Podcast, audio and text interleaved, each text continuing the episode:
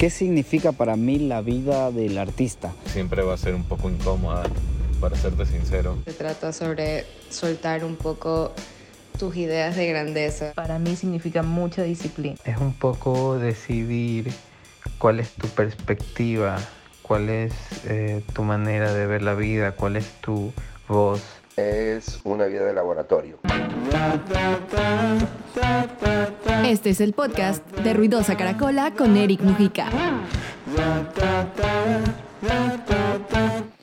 Pues sí, la vida de artista. ¿Cuántas veces hemos escuchado esa expresión? ¿Cuántas veces hemos usado esa expresión?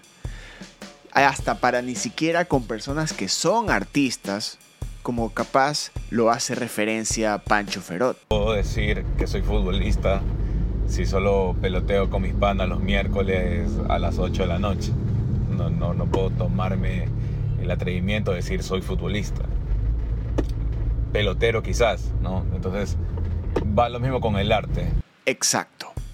Y para eso vamos a usar tres partes del podcast de Ruidosa Caracola para conocer, definir y tener clara la vida de artista. O la verdadera vida de artista. Con protagonistas que de alguna u otra manera se han desarrollado, han tenido éxito y siguen en su camino como artistas. Un descubrimiento constante, un trabajo sin terminarlo, en momentos reconocidos, en otros momentos para nada, pero para eso estamos, para que lo tripeen. Y cada uno a su manera, como lo menciona también Chloe Silva. Y a entender de que no siempre todo el mundo va a conectar con lo que haces y eso está bien. Y no importa, o sea, siento que eso es parte muy grande de ser un artista y tratar de, de como saber cómo conducir cómo conducirte en esta realidad y saber cómo eh, interpretar las cosas y cómo soltarlas. Entonces, ¿qué hace a un artista? ¿Cómo se crea? ¿Qué lo inspira? ¿Qué lo conmueve? Darío. El artista desde que se inclina por sus tendencias y su pensamiento artístico lo hace porque la sociedad no le satisface. La norma social eh, no cabe dentro de, él, eh, la sociedad está incompleta. Es por eso que eh, busca sublimar su vida eh, y la de su sociedad a través del objeto artístico, en el que se regocija. Exacto. Eso es lo que lo motiva, eso es lo que lo lleva a agarrar un instrumento, a cantar, a componer, a dibujar, a escribir. Pero no es solo la inspiración, es una decisión que fácilmente nos va a cambiar la vida, tal como lo dice David López. Siempre va a ser como decidir que vas a, vas a canalizar lo que sientes, lo que crees, lo que percibes a través del medio que escoges y, y es un poco como, como decidir que vas a representarlo como una bandera, lo que tú crees y lo que ves a través de tu arte. Tu arte pero sin olvidar algo demasiado importante, la disciplina. Como lo menciona, y en serio nos hace entender completamente ese concepto, Liz Badaraco. Porque al vivir de esto, como específicamente de la música, sí que hago una retroalimentación y, hago también una retrospectiva de, todo el camino que ha significado y ha sido muy constante y también de mucha disciplina. Para mí es eso, como que ser un artista y cada vez que escucho que alguien en, su, digamos, en su vida artística se desempeña, eh, por lo general termina siendo eso, ¿no? Eh, como la disciplina, como la constancia, como tener esa, esa meta fija te hace que, que tus objetivos se cumplan artísticamente hablando también, ¿no? Y ojo, no es solo cuestión de decir de que eres disciplinado en este caso específico con el arte. La disciplina trae un contacto personal, intenso, con tu arte. se convierte en ti, va contigo y se convierte en un trabajo de adentro para afuera. Algo así en las palabras de Lucho Rueda. Creo que al estar en contacto con la vocación que uno tiene, es un viaje hacia adentro. Entonces, está por encima de las necesidades más superficiales que normalmente una sociedad de consumo puede tener. Ah, eso te permite estar cómodo en lo incómodo y seguir eh, avanzando, buscando el lado positivo a las cosas y hallando brillantez donde otros seguramente solo verían oscuridad. Oscuridad que también viene con el artista. No es cuestión nomás de, de ver todo de color de rosa por el hecho de ser artistas y poder componer y poder ser más sensibles. Para nada. Es abrir una herida, es tocar un nervio, empezando por el mismo compositor de esa canción, el creador de esa obra, que también se encarga o se da la oportunidad de abrirse, de mostrarse.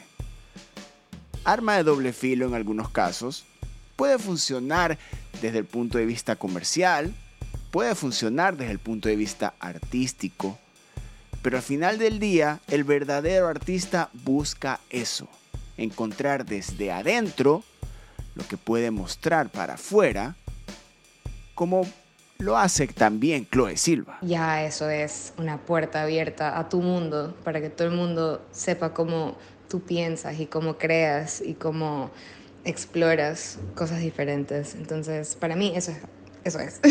es eso. Es abrirse, es descubrir, es encontrarse, después reencontrarse. Es pasión, es... Una visión con especial sensibilidad hacia la vida, pues eso requiere mm, para crear, digamos, otras cosas, ¿no? Como en este caso eh, el ser disciplinado con tu arte. Muchísimas gracias Liz, eso era exactamente lo que quería decir. Voy alrededor de 8 minutos mostrándote la vida del artista. Pero, ¿qué es el arte para el artista? Esta persona, ¿cuánto, cómo, por qué ama tanto esta expresión de vida? Eh, Darío, ¿estás ahí? Para el artista, el objeto artístico no es un accesorio, el arte no es un accesorio banal, es eh, más bien un objeto que le provee de herramientas existenciales, emocionales, racionales e incluso filosóficas. por eso la importancia que le da el artista al objeto que crea o al objeto que mira. Y de esa manera, con ese concepto sobre el arte, Darío Castro ha escrito las canciones más importantes del catálogo de la música ecuatoriana. De alguna u otra manera nos hemos identificado con la música de él, como con la de todos quienes están hablando en este episodio. Pancho Ferot, de Abacuc, Chloe Silva, Liz Badaraco.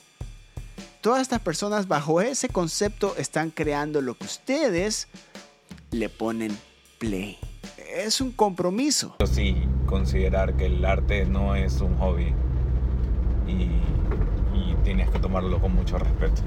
Tal cual. Lo respetamos, lo vemos como un hobby. Vemos a esa persona que está con un instrumento en un escenario o componiendo una canción en su cuarto y que después de lanzarlo en plataformas digitales se encarga de promocionarlo y de ver las maneras que llega a tus oídos respetamos ese proceso de tantos de los que tiene el artista. Por otro lado, creo que la vida del artista siempre está envuelta en la exploración y la capacidad de asombro y el descubrimiento desde que nace hasta que se muere. Hasta que se muere. Así lo dice Darío Castro. Y tiene toda la razón. Toda la razón.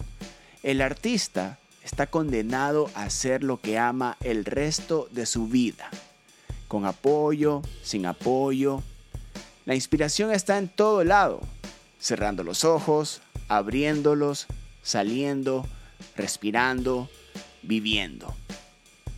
Eso es arte, la parte más humana que tiene el ser humano. Y quizás algo controversial. Exacto, Pancho. Aunque a ratos muy controversial. De esa manera cerramos esta primera parte de tres que presentaremos aquí en el podcast de Ruidosa Caracola. La vida de artista. En el siguiente episodio les vamos a presentar cómo es la vida del artista, contada por los mismos protagonistas. Yo soy Eric Mujica. Nos escuchamos. Que viva el arte para que ustedes lo tripen. Ruidosa Caracola es una producción de Tripea. Suscríbete, compártelo y escucha nuestro playlist en Spotify.